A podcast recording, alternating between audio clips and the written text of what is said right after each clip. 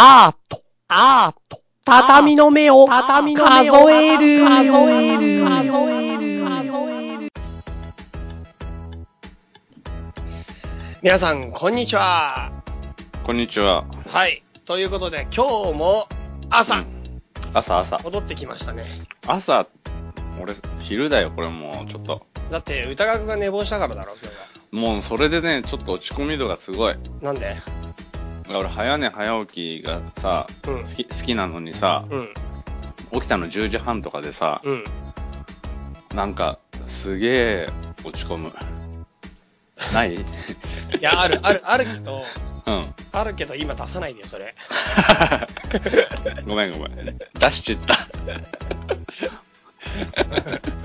き昨日ちょっと一瞬あったじゃん。うん、一瞬そうね。うち来たね。そう、言った言った。うん。で俺、その時さ、本渡そうと思ってたの。ああ、そう。うん。うん持って帰ってきちゃった。なんだよ、それ。本持ってたことすっかり忘れててさ、うん。そうだそうだ、一瞬会うかもしんないから本渡そうって思ってリュックに入れてさ、うさっきリュック見たらあんだよね。ん。マジか。マジ。なんか最近すげえバタバタしてた。あ、そうなんだ。俺もなんだろうね。うん。とりあえず一つ大きな山を越えて、まあ、うんうん今週、超久しぶりに休みだね。あ、そうなんだ。うん、だから昨日は一日寝てて、今日は、まあ、のんびりだけど、まあ、台風が過ぎるまでじっとこらえて今に見ろの精神かな。ちょっと、今に見ろって何？誰が何を見んの？そんな感じです。さあ、ちょっと大して話すこともないんですけど、メールが大量に溜まってまして、もうどんどん行きます。ははい、毎度おなじみ、風車ダイナモさんからです。い。はい。はい。風車ダイナモからのメールで、ちょっと前のメールなんだけどね。昔、第6回の放送でさ、うんうん贈与はコミュニケーション的な話題とお金は権威のような話題がありましたと。うんで、これにね、中でうん。うん。思い出したことがあるんだって。うんうん。でね、高校生が物の変量を繰り返す話なのですが、サーフサイドハイスクールという漫画の5巻に、ポトラッチという言葉が出てきあー、それそれそれ。知ってる？知ってる。何ポトラッチって？ポトラッチってあのさ、うん。村長とかがさ、ど、どこの部族か忘れたけど、うん。村長とかがね、うん。あのー、物を送り合うのひたすら。うん。例えば、ある村長から、その、二つの例えば村で、うん。A 村長から B 村長へ贈り物すんの。うん。で、そしたら B 村長は、うん。それよりさらに上の贈り物を返すの。うん。あ、お、お互い相手に？相手に。うんうんうんで、そしたら返された方は、さらにもっとすごい贈り物を返すの。うん。あ、なんていうか。閉ざされたわらしべ長者み、長者みたいな話か。そうそう。で、そうなんだよ。うんどんどんどんどんエスカレートしていくと、最後は、なんだ、例えばこの自分の奥さんを送ったり、うん。あの、村で採れた野菜を全部燃やしたりとかなんかも燃やしたり？う、もうあげるとかじゃなくて、あなたのためにここまでできるぜ、みたいな感じになってくるの。うん。そんで？っていう、その、なんかそういう感じ。え、ど、どどういうこと？だそれ本当にある話なの？えっとね、け、結構、結構ってか普通にあの、民族学っていうのかな。うん。とかそういうので出てくる、ポトラッチっていう風習。え、なんか、そ、そっから得るものってどんなことがあるの？例えば。なんだろうね。だから俺もさ、それがどこで終わんだろうっていうのはさ、うん。ど、ちょっと疑問だよね。うーん。そういうなんか贈与みたいなののコミュニケーションなんだよね、それって。うーん。なんか、それについて歌川君は思うところはあるんですか？ポトラッチについて。いやー、これいつ終わんだろうみたいな。うん。でさ、いや、そのまんまさ、その、エスカレートしていくわけじゃん。うん。エスカレートしてった先の限界の破滅みたいな瞬間っていつ来んだろうなって。うん。とかなんかやめる、やめる時ってあんのかなとか、うん。やめようがあんのかなとか、うん。そういうのあるよね。うーん。そういうのがとりあえずあるっていう情報がまあ、まあ、とりあえず来ました。はいはいはいはい。はい。まあじゃあちょっととりあえずなんか、わかんねえからもうサクサクいくくことにしとこうか。うん、こうサクサクいこうよ。そうだね。ちょっとしかもね、俺読んだメールにチェックしないとどれが読んだか読んでないかわかんなくなっちゃうから、うんえっとね、そのメールに今チェックをするのでちょっと待ってください。うん。このね、しかもね、この、なんだっけ、この今メールで、だ風車ダイナモ、俺らのこと勝手にタタミーズってね、名前につけちゃってますけど。毎回タタミーズへのお二人へってくるんですけど。なんだったら、タタミーズって、あ、もう、俺ら一瞬も使ったことないじゃん、それ。そうそうそう。でもね、タタミーズになってる。俺名乗ったことない。うん。そのポトラッチで言えばさ、なんか、例えばさ、恋人同士がなんか贈り物するのも、まあそれに似たようなとこあるよね、ちょっとね。どういうこと？え、だってほら、クリスマスになんかあげるとかさ、うん。でそのお返しになんか返すでしょ？うん。だからなんかそういう、あれどんどんエスカレートしていくもんなの？恋人の贈り物って。わかんない。付き合う年数が長く長くなればなるほど、なんかありそうじゃない？ないかなエスカレートしていく？してったことないかも。ないっしょ。ないな。俺はエスカレートしないに気をつけてるよ。送るものを送るときうん。そうなんだ。なんか気持ちが大事っていう方向にどっかで持ってかないと、ああいうのは。あ、そうだね。なんか、なんか品物が大事じゃなくて気持ちが大事なんだよっていう価値観を、つこ、ことごとく伝えていかないと。破滅するから、マジで。破滅するよね。それが多分ポトラッチなんじゃないかな。そうなった時に、二人で手を合わせてポトラッチって叫ぶんで。ああ、そういうやつか。そういうやつだな。なるほど。うん。まあ、まあいいでしょう。じゃあ次。オッケー。あ軽いやついこう、軽いやつ。うん、軽いのね。軽いやつといえばもう風車ダイナモのが一番軽いから、それやだな。ショック、ショックじゃん。風車ダイナモのでいこうかな。会ったことねえしさ。すげえよな。風車ダイナモのメールまだまだあんだけど、とりあえず最新の一通だけいこうかな。うん。はい。えーっ、とね、風車ダイナモさんからのメールです。うん。はい。えーっ、と、歌川さん、チャイさんへ、こんにちは、こんばんは、ハロー、おはようございます。風車ダイナモです。はい。はい。以前の放送で、チャイさんはなぜチャイさんなのですか？といった内容の質問があったかと思うのですが、もしやチャイさんは、チャイさんのチャイは飲み物のチャイから来てるのではなかとでしょうか？チャイはトルコ語でお茶の意味のようです。トルコはチャイさんと何らかの関係があるような、点々点。チャイさんどうでしょう？っていう質問がまず来てるので、これちょっと答えましょう。あ、答えるんだね、いよいよ。チャイってあだ名がなんでついたかっていうと、うん。これ歌川くん知ってると思うけど、うん、知ってる。なんか俺クラシックギター部だったの、高校時代。うんうん。うん、で、クラシックギター部で、なんか、ギター弾いてたら、なんかクラシックギターってさ、アコースティックギターだから中穴開いててさ、中にうんシール貼ってあって、なんか書いたんだよ、ブランド名とか作った人の名うん前。うん、書いてある。そこのところに、下のシールのところに、チャイって書いてあったの。カタカナで。うんとね、あのーローマ字で。そう、マジで。うん。そんで、まあ正確に言うと、チャイユキノブって書いてあったの。あ、日本人なんだ。日本人なの。で、それを俺の友達が見うて、ん。あ、チャイって書いてあるみたいな感じで、じゃあお前のあだ名チャイだってなったのよ。本当に高校生ってどうしようもないよね。だってさ、いやいや、いいや、いいや。で、ね、それでチャイになったんだけど、うん。まあなんていうの？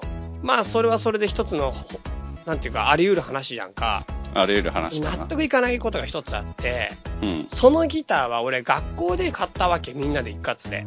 うんうん。だから、俺のギターじゃなくて全員のギターがチャイユキノブが。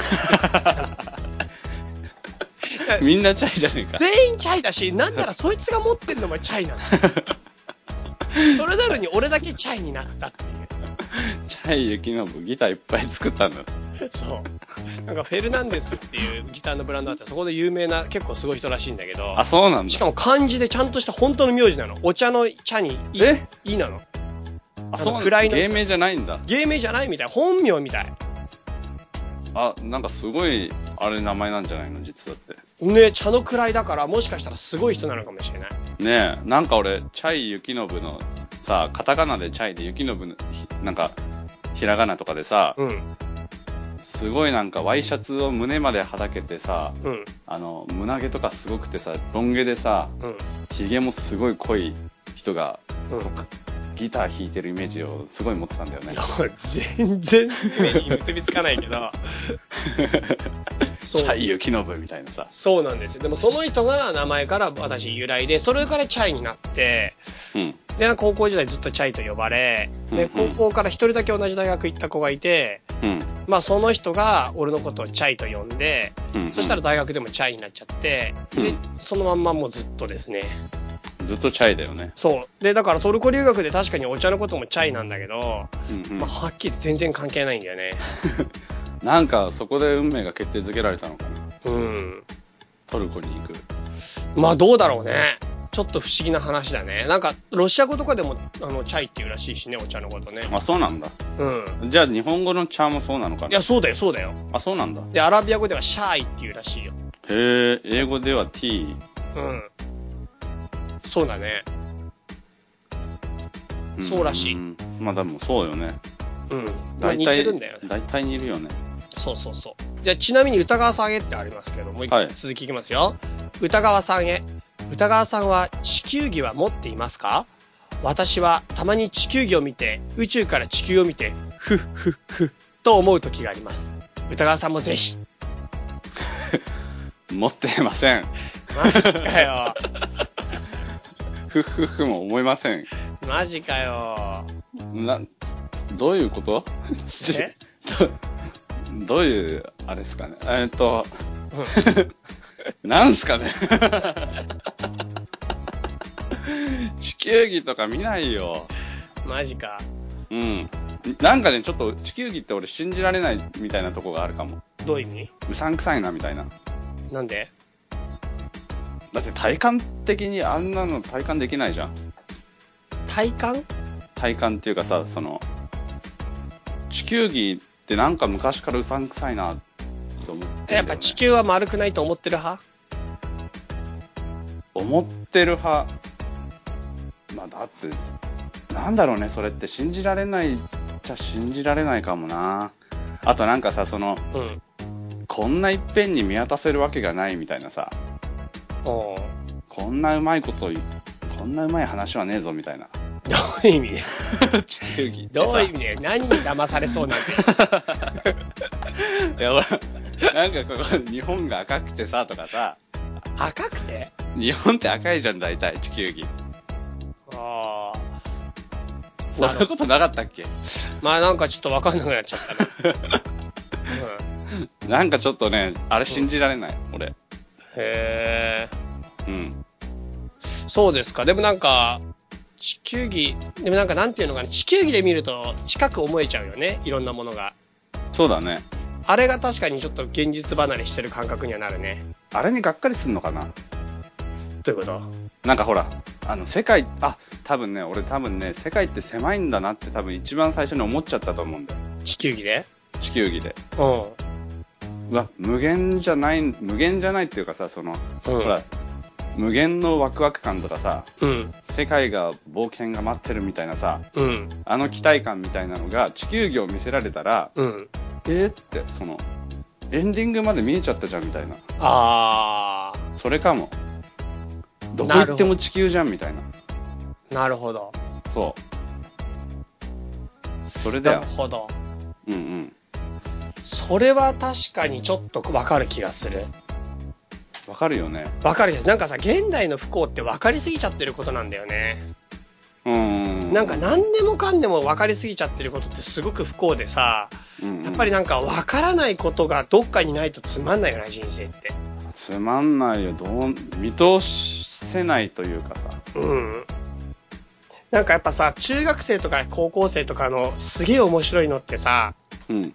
分かんないことがどんどんどんどん分かるとか、できないことがどんどんできるとかさ、あと、やっちゃいけなかったことをやって良くなってくれるのが、どんどん日に日になってくるのが面白くない？面白い。でも大人になるとさ、もう禁止がなくなってくるじゃん。な、うん、なくなってくるよね。しかも全部のことがもう分かったつもりになっちゃうじゃん。ここら辺からだんだんなんか行き詰まり感っていうかつまらな感が出てくるね、多分。そうだよね。その行動範囲もさ、その仕事とかしちゃうと限られてくるしさ、うん。本当はもっと自由というかさ、その、うんどこまでも行けんのに、うん。ある程度のところで見通せてししまえて、それの通りにできてしまうみたいなとこあるよね。そうね、だからなんか、本当に知らないとか、これから先分かるようになるかもしれないみたいな未知との戦いみたいのがなくなるんだよな、多分。な、なくしていくのかな、自分で。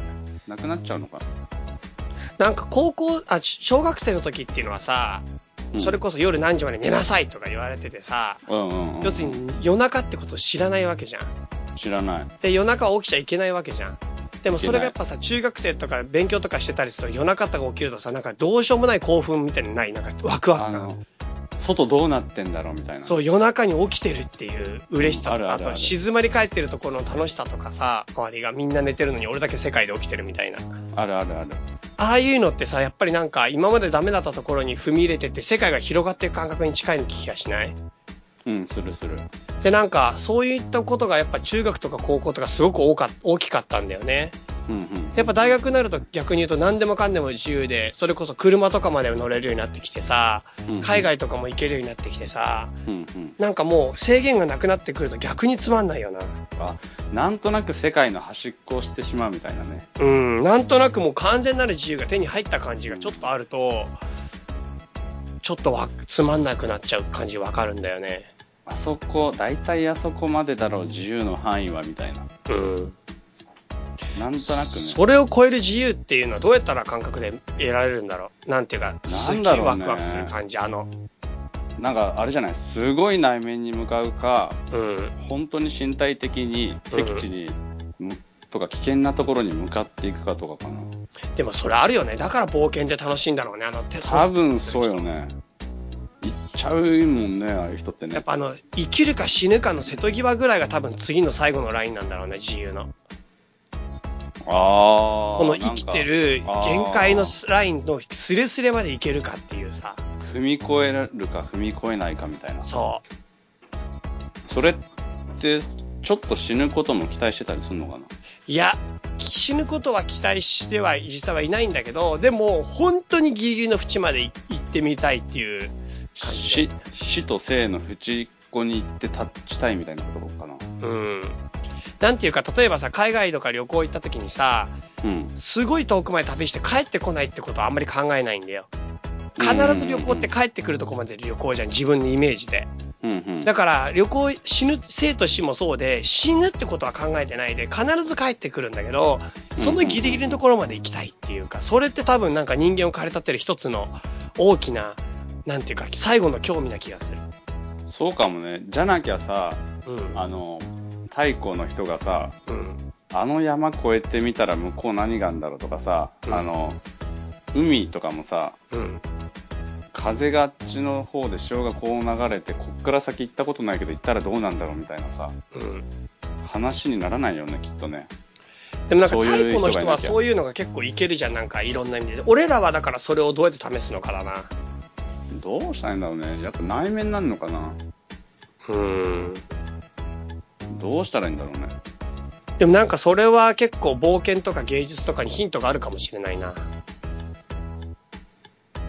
芸術、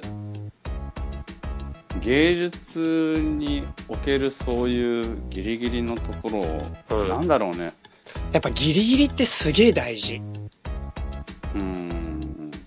なんか俺もそう、そのギリ成立してないか成立してるかみたいなのが結構好きでさ。うん。なんかやっぱり、なんていうのかな。大人って、まあでもなんでしょう、いい例えが見つかんないな。なんかね、全部もろで見えるよりチラリズムの方が絶対いいって話だよ。きっと。まあそうだな。きっとそれ、それあのに近い。あの、それはもう、全然賛成だよ、俺。絶対それの、それと似たようなところに今いると思う、俺らは今、この話は。そうな、なんか俺す、すげえテンション上がっちゃったよ。そういうことかな。うん。全部もろで見るとダメなんだよ。もので見えたら面白くないよね。そうなんだよ。大人って多分でもそういうことなんだよ。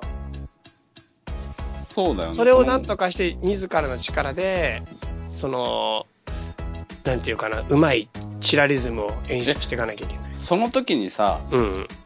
ギリ、あ、チラリズムでさ、ギリ見えない方が好き、それともギリ見える方が好き？ギリ見える方が好き。俺ね、意外にギリ見えないでもね、いいんだよね。あ、そギリ見えないでひ、あの、ひ、永遠に引っ張られる感じ。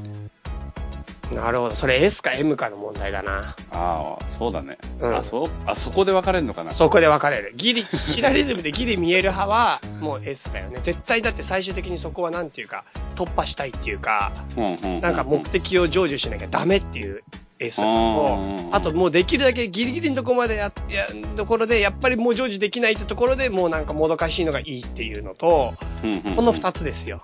だって、あれってさ、ギリ見えたの瞬間終わるじゃん。え、でもそこに達成感があるにはすっごい。あ、そっか。俺ね、そこで終わってしまったみたいなのがあるんだよね。そう。うん。いや、俺はなんかむしろそれ、なんだろうな。それギリ見えない方がすげえ辛いけどな。そう、なんかさ、その、そこに俺は永遠みたいのを感じる。ええ俺すごいなんかね、自分の不運を嘆くね。なんだこの。なぜ天は俺に見味方しなかったみたいなさ。嘘。俺はその、もう、瞬その瞬間に永遠を感じる。嘘。俺は、マジかよみたいな。マジか今潜在一遇だったのにマジかよ。俺はなんでこの最大のチャンスのこの瞬間に、あの、天は俺に微笑まないみたいな。うわーみたいな感じ。すげえ認知の違いだな。なんかさ、その永遠に刺さらない矢とかあるじゃん。うんあの、なんだそれ。あのさ、その矢が刺さるんだけど、うん。矢を打って、うん物に当たるまでの間、うん。1センチ、ギリ当たるところ、うんあ、の、刺さるぞーみたいなところなんだけど、うん。それをぶどんどんどんどん分割していくと、うん。1センチが0.5センチ、うん。0.25センチ、うん。で、どんどん分割していくと、うん。数字ってのはさ、いくらでも出てくるからさ、うん。どんどんどんどん細分化していくと、永遠に矢当たんないんだよね。な、それ、ギリシャ哲学の話？そうそうそうそう、あの、アキレスとカメみたいな話。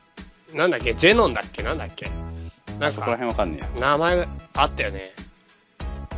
って、っていう感じ、俺それ。そこの永遠さってすごくいいなって思う。そうん。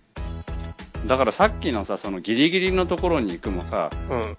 距離的にギリギリのところとかさ、その、危険とか死に対してのギリギリのところもああるんだけど、なんかそういうもうちょっと、血まっこいギリギリのところとかあるんじゃないかなって思うよね。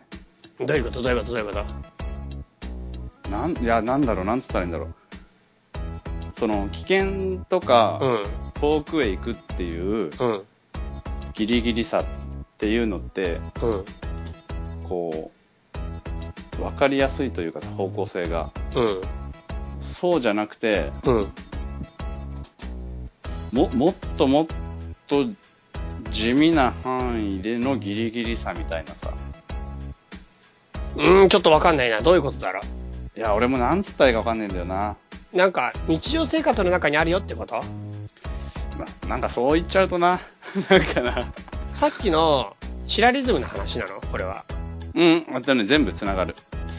うーん。シラリズムもギリギリの話じゃん。もしここを高く繋いでもらえると、あの、俺らのチラリズムの話がくだらない話じゃなくて、普通にいい話で終わるんだけど、これ失敗すると、ただのエロいバカな話になっちゃう。だから、うまく消化してほしいんだよ、今。厳しいな、これ。すんげえ厳しいな。本当にこれが高校生トークになるか、プロのアーティストとのトークになるか、今大きな瀬戸際なんだ嘘。ギリギリのところを見せられギリギリのところをなんとかうまく今消化してくれるかなって期待を込めてたんだけど。不発に終わりそうな気がしてならない。いかよ。や、なんか日常生活の中に潜んでいるって言ってしまっては、うん。なんちゅうかな、その言葉がチッ、プなんだね。そう、チープなんだけど、うんほらさ、例えばヨガとかでさ、うん。あの、ただ歩くだけのやつを、うすっごい集中してやるヨガとかあるじゃん。今足を上げている、みたいなさ、その、うん。とか、うん。あの、呼吸をしているそのこととかさ、うん。っていう全てにおいてものすごい集中したりさえ渡るみたいなヨガとかうん瞑想法みたいなのあったりすんじゃん。うん。なんかああいう立ってるだけでギリギリんとかいけないかみたいな。生きているその瞬間のギリギリ性みたいのってさ、うん。できないかなって思うよね。うん。なんか行動とかどこかへ行くっていう目的性より、うん。存在そのものに対するギリギリさみたいな。でもなんか人はギリギリ成り立ってんのかもしんないんだよね、本当はね。考えてみると。うんうんうん。だってさ、その、な、自分がギリギリ成り立ってる感っていうかさ、うん。わかんなくない？俺が成り立ってる理由。なんかちょっと話すごい変わるかもしんないけどさ、うん。なんか昔さ、なんかこういうのや,、やったっていうか見たことあるんだけどさ、うん。自分が一人いるでしょ？うん。自分の両親をこうやってふと二人置くでしょ？うんその両親をまた二人置いてって二人置いてってずーっとやっていくわけよ。そうするとさ、もうさ、模造紙どころじゃなくて、もうさ、もう永遠にさ、せ何世代何世代もずっとやっていくとさ、うん、もう本当に何百人どころじゃない？何十万人っていう人たちがいる、出てくるわけじゃん。自分一人に関わる。うん。うん。うん。この中のたった一人でももしいなかったりとか死んでたりとか出会わなかったりしたら自分が絶対に成立しないわけよ。もうしないよね。そのギリギリさもなんかちょっとない。自分一人が成立する上あで、もう何億という人が実は自分一人に関わっていて、この自分を成立させるために、マジで超ギリギリの奇跡の出会いみたいなことが多分あって、その人たちがたまたま偶然、その出会って、たまたま偶然その命を紡いで紡いで紡いで今の自分があるギリギリさ。すごいよね。ギリセーフみたいなとこあるよね。あるよね。だって超ギリで出会ってる人も絶対いるわけだし、超ギリで生まれた人も絶対いるわけだし、それが多分何億とか何十億じゃないレベルなんで、もう猿からか、猿の時代から考えたら、ちょっと想像を絶するレベルの、もうギリギリさなんだと思うよ。俺ら成立してるってギリギリさ。しかもそれが世界レベルだったらさ、その、誰がいなかったら何が発明されなかったとかさ、そういうレベルで考えていったりしたらさ、うん。世界ってほんとギリギリのとこで今こう、成り立ってるというか結果としてギリギリの結果こうなったんだろうなみたいな。そうだよね。いつもギリギリだね、よいく考えたら。つもギリギリだよ。ってなるとさ、その、例えばさ、その、結局さ、うん。うん。なんかもう結局なんだけど、今その瞬間でしかないよね。でもこの瞬間がやっぱりどれだけギリギリのラインにいるかってことを認識するってことが、なんか豊かな生き方につながるかもな。やっぱそうなるよね。うん今この瞬間の断面みたいなさ、そのうん。永遠にそれの繰り返しじゃん。そうだね。それを、その断面の瞬間にどれだけ集中できるかみたいな話になるよ。なんかやっぱりさっきの呼吸じゃないけどさ、自分の心臓が今次のいひひひ一呼吸、一呼吸っていうか一鼓動、うんこれやっぱり続続けてくれるっていうのも限らないわけでさ、限らないよ。こ怖いよ、れをやっね。てくれてるっていうやっぱギリギリ今生きてるじゃん、この鼓動が一回成立して、まあそう成立してっていう。そういうのもあるよな。あるあるある。うん。なんか生きてんの奇跡みたいな気持ちになってきたな。いや、奇跡だよ。奇跡だな。今日奇跡だな、なんかラジオできたのも。そうだな。そうだよ。俺が昨日の帰り道にうっかり寝てたかもしれないんだかそうだよ。ら。そうだよ。それちょっとチープになったな、最後。あそれは、はいどんまい、どんまい、どんまい？そうですな。そんな感じです。はいはい。はい。はい。ではちょっといろいろなトークが盛り上がってきたところでありますが、こっから本編行きましょう。はい。えーっとね、これまたダイナモのメールからいきます。風車ダイナモ。ダイナモだらけです。ねで、ダイナモちなみにね、あのー過去に音楽活動をしていたらしいんだけど、え。うんうん。今はね、趣味で絵を描いてるってそういうそうなので、うんうん。えーっとね、ダイナモのサイトを教えていいってダイナモから言われたから、うんうん。あの、教えておきます。はい。紙とボールペンっていう風に検索すると、風車ダイナモのサイトが出てくるんだって。うんうん。で、俺見たけど、すごいもう本当にボールペンで書いてる。めっちゃ。うんうんうん。で、これちょっと興味ある人見て、ダイナモにメール送ってあげて。あのああ、そうだね。ー、うん。メール送ってあげてください。あのそうそうそう。ダイナモのね、えーすごいから。うんうん。ボールペンだけで1本で書いてるし、しかも4色ボールペン使ってるのに黒しか使ってねえ、ダイナモ。3色。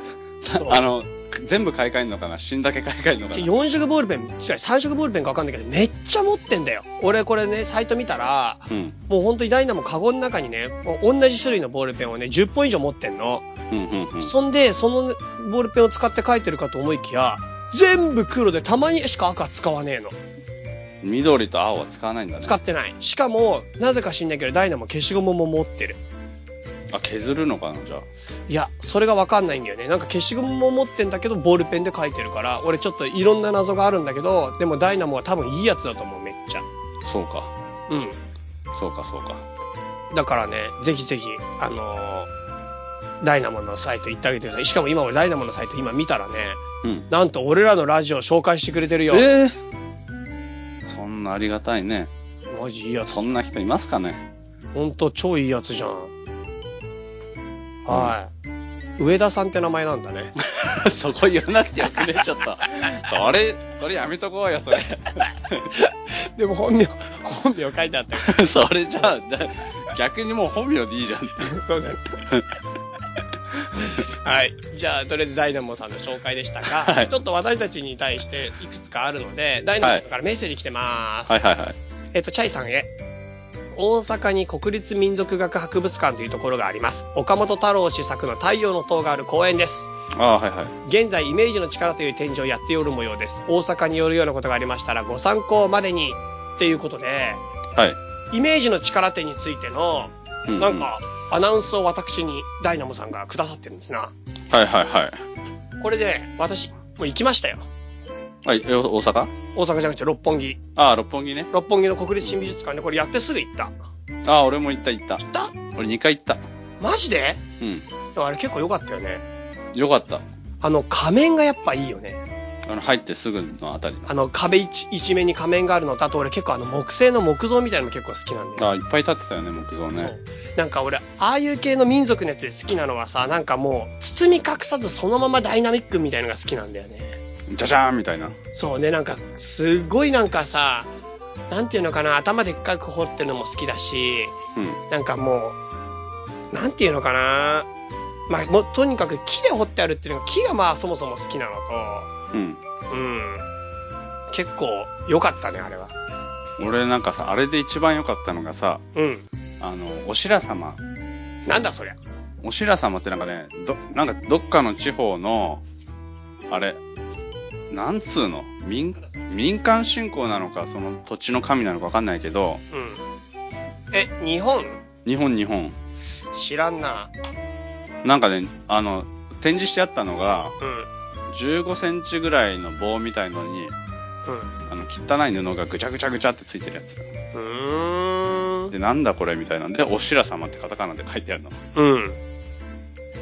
で、なんかさ、それを調べたらさ、うん。もう全然覚えてないから、面白かったとこだけ覚えてんだけど、うん。なんか毎年毎年あの布を棒にぶっ刺していくらしいんだよ。うん。で、で、それをやり始めるんだけど、うん。一度やったら、ずっと祭り続けなくてはいけないみたいな。うん。やめちゃいけないの。うん。怖くね？なんだそりゃ。だってさ、途中でやめちゃいけないんだよ。うん。お白様を祭り始めたらさ、うん。もうずーっとやんないとさ、たたられるって書いてあってさ、うん。あ、超怖いって思ってさ、うん。やめちゃいけないのとか怖いよね。そうだね。怖え。それが一番面白かったな。あ、そう。俺やっぱ仮面が面白かったなうん、うん、うん、うん。いっいろんな仮面。ぱいあったね、仮面ね。いっぱいあったね。でもなんか、ああいうのっていいな。あの、素朴だけどみんなが、なんかやっぱ表現しようっていうのがすごいいいね。うーん。うん。ああ、それで思ったんだけどさ、うんなんかさ、その、人間の顔とか動物の顔とか、んうんでもやっぱ人間の身体がモチーフになってる場合ってすげえ多いじゃん。うん。人間ってなんでそうやって人間のモチーフをするのがうん。一番印象的なんだろうなってちょっと思ったの。うん。それすげえ謎じゃない？なんかでもやっぱり、わかんないけど、うん。俺、人間の体ってすごい美しいと思うんだよね。うんうん。やっぱだからそういう意味では、人間に一番興味があるんじゃないかな、人間は。なんでだろうね。なんでか。うん。でも、どんな動物でもそうじゃないかな。同じ動物に興味があるんじゃないかな。猫は猫、犬は犬なのかな？じゃないだから犬がもし芸術やったらやっぱ犬の絵がメインなんじゃないの？やっぱそうなのかね。うん。同じ種類に一番興味があるんじゃないかな。そうか。それ、そこの謎をちょっと知りたいなと思ってさ。そんなに謎じゃないかも。嘘。うんだって俺もやっぱ人間好きだもん。いや、俺もそうなんだよ。その抽象絵画とかも好きなんだけど、うん。結局人物画とかさ、うん。に対しての反応の方がやっぱ強いんだよね。うん。で、それがなんでだろうっていうのがずっとね、疑問なんだよね。例えばさ、その抽象っぽく見えてても、うん。人っぽい何かがあるとぐっと魅力的にに見えてしまうとかさ、うん。うん。あとなんかさ、その、ゲルハルト・リヒターっていうさ、あの画家がいて、うん。その人が写真を撮ってんの。うん。で、写真の上に、油もう画家だから油絵の具でさ、ブチャーっていうさ、うん抽象みたいな形がドワってついてんだけど、うん。そのベースの写真が風景の時もあるし人間の時もあるんだけど、うん。なぜか人間の時の方がすごく印象に残る。うん。顔が見えなかったり、誰か特定できないんだけど、これが人間だみたい、人間であるっていうのが分かると、うん。なぜかすごくい強く印象に入るってなんだろうってさ、うん。その、なんであの形にそんなに反応するんだろうかっていうのがすごい疑問なんだよね。うん。うん。でも、そうだなうーん。なんだろうね。なんか、なんだろうね。答えは多分出ないんだろうけどさ。本能的なもんなんじゃないかね。やっぱりその太古の話になっちゃうのかな。太古というかし、なんていうか人間に興味があること自体は別にそんなに不思議な話には思えないんだけどな。そうか。うん。俺不思議なんだよね。うん。でも中にはすごいラッコマニアの人とか、ペンギンマニアの人いるから、まあそうだけどさ。人間にすごい興味があるけど、意外にいろんな人いるかもしれないよ。ものすごいラッコばっか好きで。どうしてもラッコ見ちゃうとか。そうそう。だからテレビで見たもん、この前ラッコマニアの人。なんだよ、それ。すごいラッコ好きだっそうか。た。うん。じゃあ、しょうがないな。だから、もしかしたらいろんな人いるかもしれないけど。うん。わかった。ちなみにこの、太陽の塔のところは歌川くんと一緒に行きましたね。言ったね。そう。そんで、俺が確かシリアで買ってきた布を、うんうん。あの赤と白の頭に巻くターバンみたいなやつを。首に巻いて写真撮ったよね。撮った撮った。うん。あれ、京都旅行の時か。そうそう、京都行った時。何だったんだろうな、あの旅行な。なんだ、しかもさ、うんその、なんつうの？お前とは72時間しかいられねえうん。って言われたしね。そうそうそうそう。ずっと一緒にいてね、なんかね、ああ、もうなんかなーってなったよね。何泊したの？あれ結構泊まったよね。結構泊まったし、うろうろしたよね、あれそう。。京都行って、大阪行って、だけだっけでも。うん、多分2箇所だと思う。2カ所か。うん。京都は清水寺とあとどこ行ったんだろう？じゃあ全然覚えてね俺も全然覚えてないんだよ、あれ。え。で、清水寺で、そのシリシリアのマフラーを、うん。あ、それどこで買ったんですかって、知らない人に話しかけられて、うん。シリアですって答えたら、僕もシリアで買いましたって 言われたよね。そうなんだ、知らね 言われたよ。え。知らねえ。嘘か。なんでシリアのマフラーして清水寺行ってんだよな。わかんねえけどさ。そっかそっか。で、太陽の塔見て、大阪で何したんだっけ？大阪で太陽、いや、俺も本当太陽の塔だけ見に行ったんだ。でもなんか大阪面白かったな、そういう意味では。そうだいろんなね。なんかちょっと日本にこんなとこあんだってとこいっぱいあったもんね。あったあった。俺結構大阪すごいあの時面白いなと思ったな。いや、そう、俺もなんか、ねえ、うあこんな違うんだと思ったよね。ん。ね地区によっての都市の差ってこんな差あったんだ。え、ねえ、ほんとほんと。そうそう、そんな感じだったね。うんうん。はい。じゃあ次、歌川さんへの方読みますよ。はーい。地下10階アイドルの件ですが、あえーっと、ヒゲ男爵の山田るい53世がプロデュースするマドモア54世という貴族アイドルが発足されるようです。ん？それこの間読まなかったっけ？うんとね、こないだ読んでないな。読んだっけ？いや、俺、そのフレーズをすげえ、お前から聞いた気がする。俺が多分言ったんだと思う、読んでないで。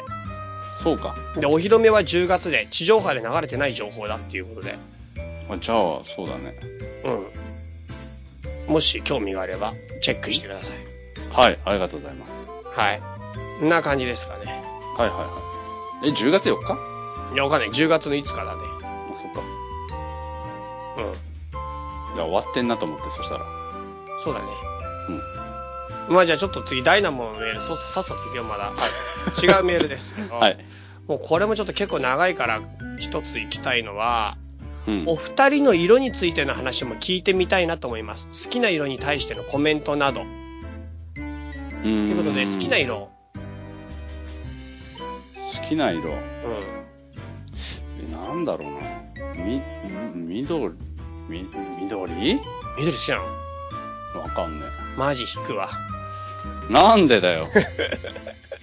なんでだよ。あ、でも俺ね、あの、服、服紺とグレーと黒しか着ない。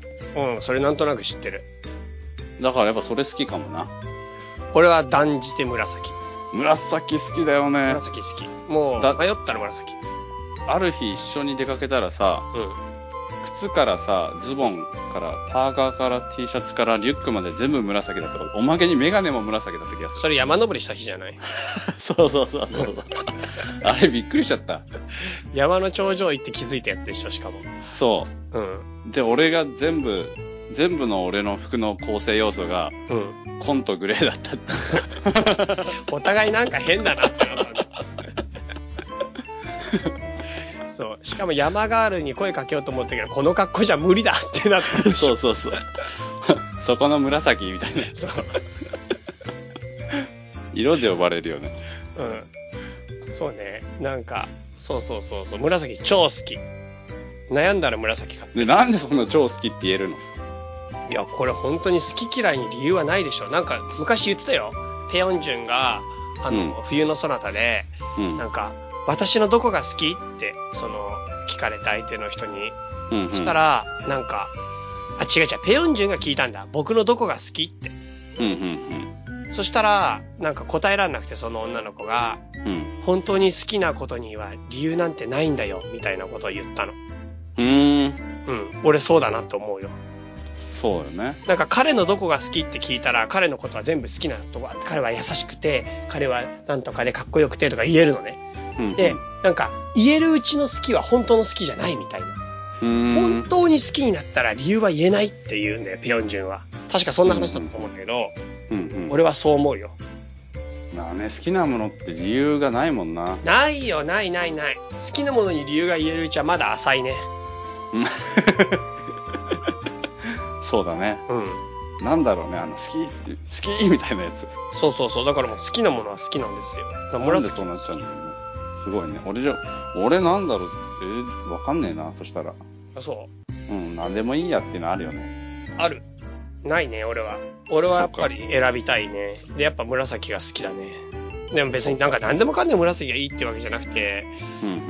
品のない紫もあるんだよね、たまに。へえ、うん下品な紫？うん。どう違うの？ん？なんか、なんかそれも感覚的なものだから何とも言えないんだけど、うん。あんまり良くない紫は別に興味がない。うーんなんか紫なら勝ちってわけじゃないってこと言いたいのは。あ、そうなんだ。うん。まあ、いっぱいあるからな。うん。なんつうか、色のグラデーションってさ。うん。俺もさ、T シャツグレーを着るんだけどさ、うん。なんとなく自分の中でもいいグレーと悪いグレーがあるんだよね。そうそう、あるでしょあるよあるよ。なんか生まれてくんだよね、そういうの。なんか悪いグレーってさ、本当にそれこそすごい安っぽいっていうか、なんか、なんていうのかな。あれでしょ嫌な感じでしょネズミ色みたいなやつでしょなんだ、なんかグレーにしときゃいい時のグレーと、うグレーがいい時のグレーみたいな。ん。わかんねえな。嘘だね。理由なんてないから。そうでしょ はい。次、アートにまつわる、かっこ写真集なども含むおすすめの本のコーナーを新コーナーとしてやってほしいって。ああ、なるほど。なんか、おすすめの本とかコーナーとかありますか？おすすめの本。本とかコーナーじゃないな、写真集とか本とかありますか？うーん。あーっとね、うん。あります。なんでしょう？あのね、ケネディ大統領の弟かな、あれ。弟かなんかが死んだ時の葬儀のね、列車の中から、うん。あの、道端で、その葬儀列車を見送る人だけを撮った写真集だって、うん。その写真集おすすめです。なんて名前なの？R、RMK だったかな。どういうところがいいんですか？なんかね、その、俺、その事情知らないで初めて見たんだけど、うん。なんだろう、この、す崇高感っていうの？うん。あの、なんだ？なんかすごいこう、崇高感みたいなのがあるな、みたいな。その、人がさ、沿道に立っているだけなんだけどさ、うん。その感じがすごくなんか良かったんだよね。ちなみに RMK っていう写真集はないです。あ、嘘。じゃあちょっと、ちょっと一瞬本棚見てきていい？いいよ。なんだっけな。RMK ってすげえファンデーションみたいにめっちゃ出てきたよ。だよ。えーっとね。あったあった、RFK だ。RFK。RFK。っていう写真集。この人ね、あのカメラマンっていうか、マグナムの写真家で、うで、なんかあの、報道ベースの人なんだけど、ん。うん。でもこの写真集がね、すごくいいんですね。うーん。そうそうそうそう。わかりました。崇高感が出るということです。崇高感。なん、なんかいいんですよ、こへー。え、この JJ パーカーっていう人の？れ。えーっとね、ポール・フスコ。ポール・フスコだと思うんだけど。ローマ字で、ポール、ん ?P-A-U-L、F-U-S-C-O、パー、え、RFK っていうの？本当に。RFK。ローマ字で？うん。ローマ字で。うーん。でもね、大きい、大きい本屋っていうか、まあ写真集いっぱい置いてある本屋ならあるんじゃないかな。うーん。うんわかりました。はいはい。あとはありますか？おすすあめの。と、あといっぱいいっぱいあるからな。まあ少しずつなんかこう、ポロポロ出していきます。はい。はい。わかりました。じゃあ、そんな感じ？そんな感じかな。はい。じゃあ、一応、今日はこれが本編でした。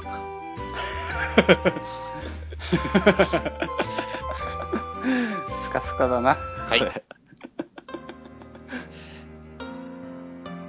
では、エンディング及びメッセージ紹介 ちょっと待って、また。え？なんかさ、もう、メールだけで回してるみたいになってるね。メールだけで回してるよ、もう本当に。とにかくメールがいっぱいいただいてるからさ、どんどん。ありがたいですね。はい、じゃあ行きましょう。まずは張さんから行きましょう。はい。はい、張さん。新番組はアートということで僕みたいな超平凡な人間が聞いても楽しめるのかと不安を感じつつ聞き始めました。わからないこともありつつですが、本当に楽しませていただいてます。ありがとうございます。おざーす。えっ、と、いつも面白いポッドキャストを見つけると妻に勧めるのですが、今回も同じようにしました。えっ、と、先日就寝前の真っ暗な寝室で妻が数分おきにクスクスクスクスクスクス笑ってるんです。あまりに続くので気になって、うるさいよ、何聞いてるの？と尋ねると、畳畳ってニヤニヤ言うんです。へえ。その後も畳更新あった、更新あったとたびたび聞いてます。ああ、いろいろうるせえ、進めなかったらよかった、と後悔しています。かっこ笑い。そういう僕は運転中に聞いてるんですが、かなりニヤ、かなりニヤニヤしちゃってます。とにかく夫婦でめっちゃお気に入りです。これからも楽しみにしています。って。ありがとうございます。嬉しいいや、ね。嬉しいね。いい奥さんですね。いや、ほんといい奥さんですよ。本当にあの、あれですね。張さん実は僕会ったことあります。あ、そうなの？うん。名古屋行った時に会ったことあります。すごいね。めっちゃいい人に会いに行く感じが。人に会いに行くっていうか、ちょっとあの、あれですね、たびたびの方の、でっかいああ、方の会でか。会ったことある人でね、いい人でしたようんうんう。んすっごくう。んはい。いや、ちょっとね、アートについてのね、やつが少し長いのが多いので、うんうん。えっ、とね、軽いやついきましょう。えっ、と、チャイさん、歌川さん、こんにちは。サルポと申します。こんにちは。はいつも電車でのお二人のトークをニヤニヤしながら聞いてます。第7回アートの捉え方についてのお二人の真剣なお話、興味深かったです。早速私も自分のアート感について考えていましたのでメールを書いてみました。私はいわゆるゆるい絵が結構好きです。うんうん。えっ、と、なんて読むのかわかんないけど、全画や線画やイラストレーターの柴田恵子さんという方の描くような下手馬な感じの絵です。うんうん。ささっと簡単に描いただけなのに愛嬌や味がある、そういうものに魅力を感じます。作者の技術力という観点が影を潜めることで個性が際立って、むしろこれはこの人にしか描けないなというその作者ならではの味がはっきり現れるのが面白いです。ゆるい絵に限らず、その作者にしか出せない味に触れることがアートを見た後の満足感につながる気がします。ゆるい絵はその人の味がストレートに現れていて伝わりやすいのでしょうね。アート感というより私はアートのここが好き的な話になってしまいました。お二人はゆるい絵はお好きですか？どうでしょあ、俺割と好きだな。やっぱゆゆるい絵っつうのかなんつうか。ううん。なんかその、うんなんだろう。俺さ、やっぱ、なんだ、力入ってます、みたいな、うん。ど感じより、うん。ギリギリ成立してるぐらいの方がやっぱ好きだから、うん。なんか俺の好きな画家でサイ・トンボリーっていう人がいて、うん。その人の作品とかさ、ゆるいっつったら多分、サイ・トンボリーに怒られるんだけど、うん。なんかね、あの、でかい画面の中に、ぐるぐるぐるぐるぐるってこうなんだ鉛筆でさ、その、渦をただぐるぐるぐるって書いただけのようなやつ、うん並んでるだけとかがあんの。っていうか、そういう作品ばっかなのよ。うん。それがね、すげえいいんだよね。うーん。なんでか知んないけど。で、俺もこれなんで書いてあるのかぜ全然わかんないし、自分がなんでいいって思ってるのかわかんないんだけど、うん。すげえいいんだよね。その、意意味ねえ、意味ねえっつうか、なん、なんすかこれみたいな。うん。それ。大好き。え、なんかそういうのって多分ゆるキャラみたいな話なんじゃないかな、え、そういうこと？わかんないけど、なんかちょっと可愛らしいキャラみたいなのやつの絵が好きかって話じゃない？違うかな？えじゃあそうだとして、あ、じゃあゆるキャラ好き？ー、ゆるキャラって俺ね、ほんとフナッシーぐらいしか知らないよ。いや、俺も知らないフラッシーしか。フナッシーは動きがすごいじゃん。うん、すごい。あれ腰痛めないのかなっていうぐらいかフナッシーさんが？な。そあう。なんかさ、そうファレル・ウィリアムスだっけっていう歌手がいて、あ。それがフラッシーの中身なの？ちげえよ。それフナッシーやってたらほんとすごいことだぜ。歌手だったら歌えるしな。それがフナッシーやってたらすごいことだぞ、それ。本当に。すごい人なんだからな。そうなんだ。いいけどさ、それでも。僕ですよ、実はって。あの、なんかその人のハッピーっていう曲の、うん。あの、日本版 PV があって、うん。それにフナッシーが出てて、え、そうなの？そう、フナッシーの動きが一番良かったなって、つい先日見て思ってさ。へえ。フラッシーって中身女子なの？え男子じゃないの？え？どうなんだろうね。なんか背は結構ちっちゃいよね。ちっちゃいちっちゃい。フナッシーの中身、しかも喋るじゃん、フナッシーって。ああ、喋るよね。中身男子なの女子かもね。それ言われ、確かにね踊り方うん。見たら、うん。確かに女子あるかも。女子あるかも。なんか、わかんないけど、女子なんじゃないかな。女子な気がしてきた。うん。というわけで、フナッシーは好きかな。フラッシーはいいの。俺もね、好き。なんかフラッシーほんとすごい頑張ってるの。激しいよね。あれ、あんな激しく動くと思わなかった本当だよ。本当すごいわ。本当にすごい頑張ってるのも。なんか頑張ってるの好きなんだよね。なんかゆるキャラとかじゃなくて、なんかゆるキャラってダラダラしてるイメージがあるじゃん。うんうんうんうん。なんかダラダラしてるやつは嫌い。確かに、フナッシーはちょっと、あれみたいかもね。絵頭。あの、なんかこうさ、キャラ界のやっちゃいけないタブーみたいのをさ、その、壊しちゃうぞみたいな。絵頭に高評価？いつも。歌が。わかんない。あんま知らない。テレビ見ねえもん。うーん、なんかフナッシーの中身が絵頭だったら嫌だな、俺は。なんで？あり得るじゃんだって。いや、ないでしょないかな。う。うん。あとはゆるキャラ。でもゆるキャラってほんと結構いろんなとこに今あるみたいよ。あるよね。うん。全国各地で。うん、うん、うん、うん。もう、溢れ返ったね。完全にね。そうだね。うん。うん。なるほど、なるほど。まあ、そうか、ゆるい絵か。なんか俺は結構ゆるい絵描くの好きよ。俺が描いてる、あの知ってる？あの、動物。え、キリン？キリンじゃない、俺がすごい力を入れてる、俺の T シャツ、俺が描いた T シャツの絵見たことないっけ？ないと思う。オリジナル T シャツ作ってるの、今でも着てるんだけど、へえ、すごい好きなんだよね。すげえな、なんか。うん。なんかあれなんかさ、下着用の T シャツに描いちゃったから、な。はなんか結局、もう、なんていうか、しその、T シャツの質が悪すぎてふにゃふにゃになっちゃって、ん。うん。で、なんか、なんか、とてもじゃないけど、外に着ていけるクオリティじゃないんだよね。それがもうすごい後悔してる。ちゃんとした T シャツ買って書けばよかった。うーん。そう。でもすごい気に入ってる T シャツがあって、しかも最近それをね、リメイクして、あの、復刻版が出たんだ。うん、あの、T シャツじゃなくて本当の絵にしようと思って、はあはあ、今、あの、キャンバスに書いてる。そうなのか。うん。そんな好きなのか。大好き。大好き。すげえな、それ。うん。すげえな、それ。それ結構俺の中では、あれだけど、名前まだついてないんだけど、あれは結構ゆるキャラの仲間入りできるやつだよ。ああ、そうか、そう、それってあれよね、もう自分の作品の描いた平面っていうよりは、うん。そのキャラクターがすごい好きってことだよね。そのキャラクター大好きな自分の生み出したキャラクターが。の。そう。そうなんですよ。なるほどね。うん。だからね。ゆるキャラ好きかもしんない、意外に。好きかもしれないね、それ。キャラクターが、キャラクター好きってことだよね。キャラクター好きだね。うん。じゃあ今度、後でシャミで送るよ。わかてかずっと前俺多分ね、ツイッターであげたよ。その、った。わかんね大昔に画像で俺の気に入ってる T シャツで。え。スルーしちゃったのかな？うん。多分、そうだね。うん。まあいいでしょう。はい。はい。そんな感じですか？そんな感じです。はい。じゃあ、一応最後メールアドレスだけ言って終わりにしましょう。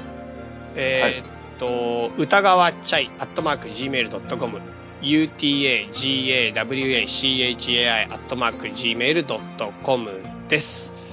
で、歌川さんが今、あれですよね、あの、ウェブマガジンで作品出てるんですよね。